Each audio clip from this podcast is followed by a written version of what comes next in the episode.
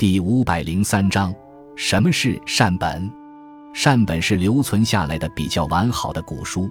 古代的书籍历经改朝换代、天灾人祸，能完好保留下来的少之又少，故善本因具有文物、研究、收藏等多方面的价值而十分珍贵。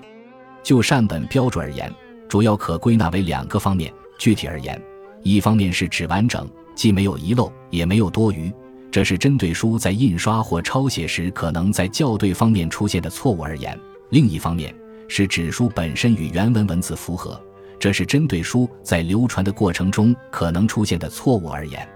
因为时间越早的版本在文字上应该越接近原书，所以我国文物法规定，凡清乾隆六十年（一七九五年）以前出版的图书。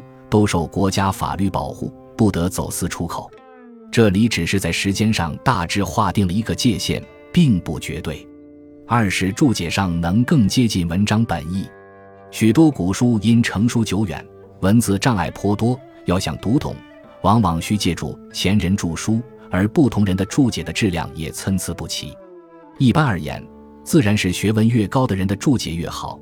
另一方面，一些御用文人往往在政治力量驱使下做穿凿附会的解释，因此著者不受政治干扰，思想独立也至关重要。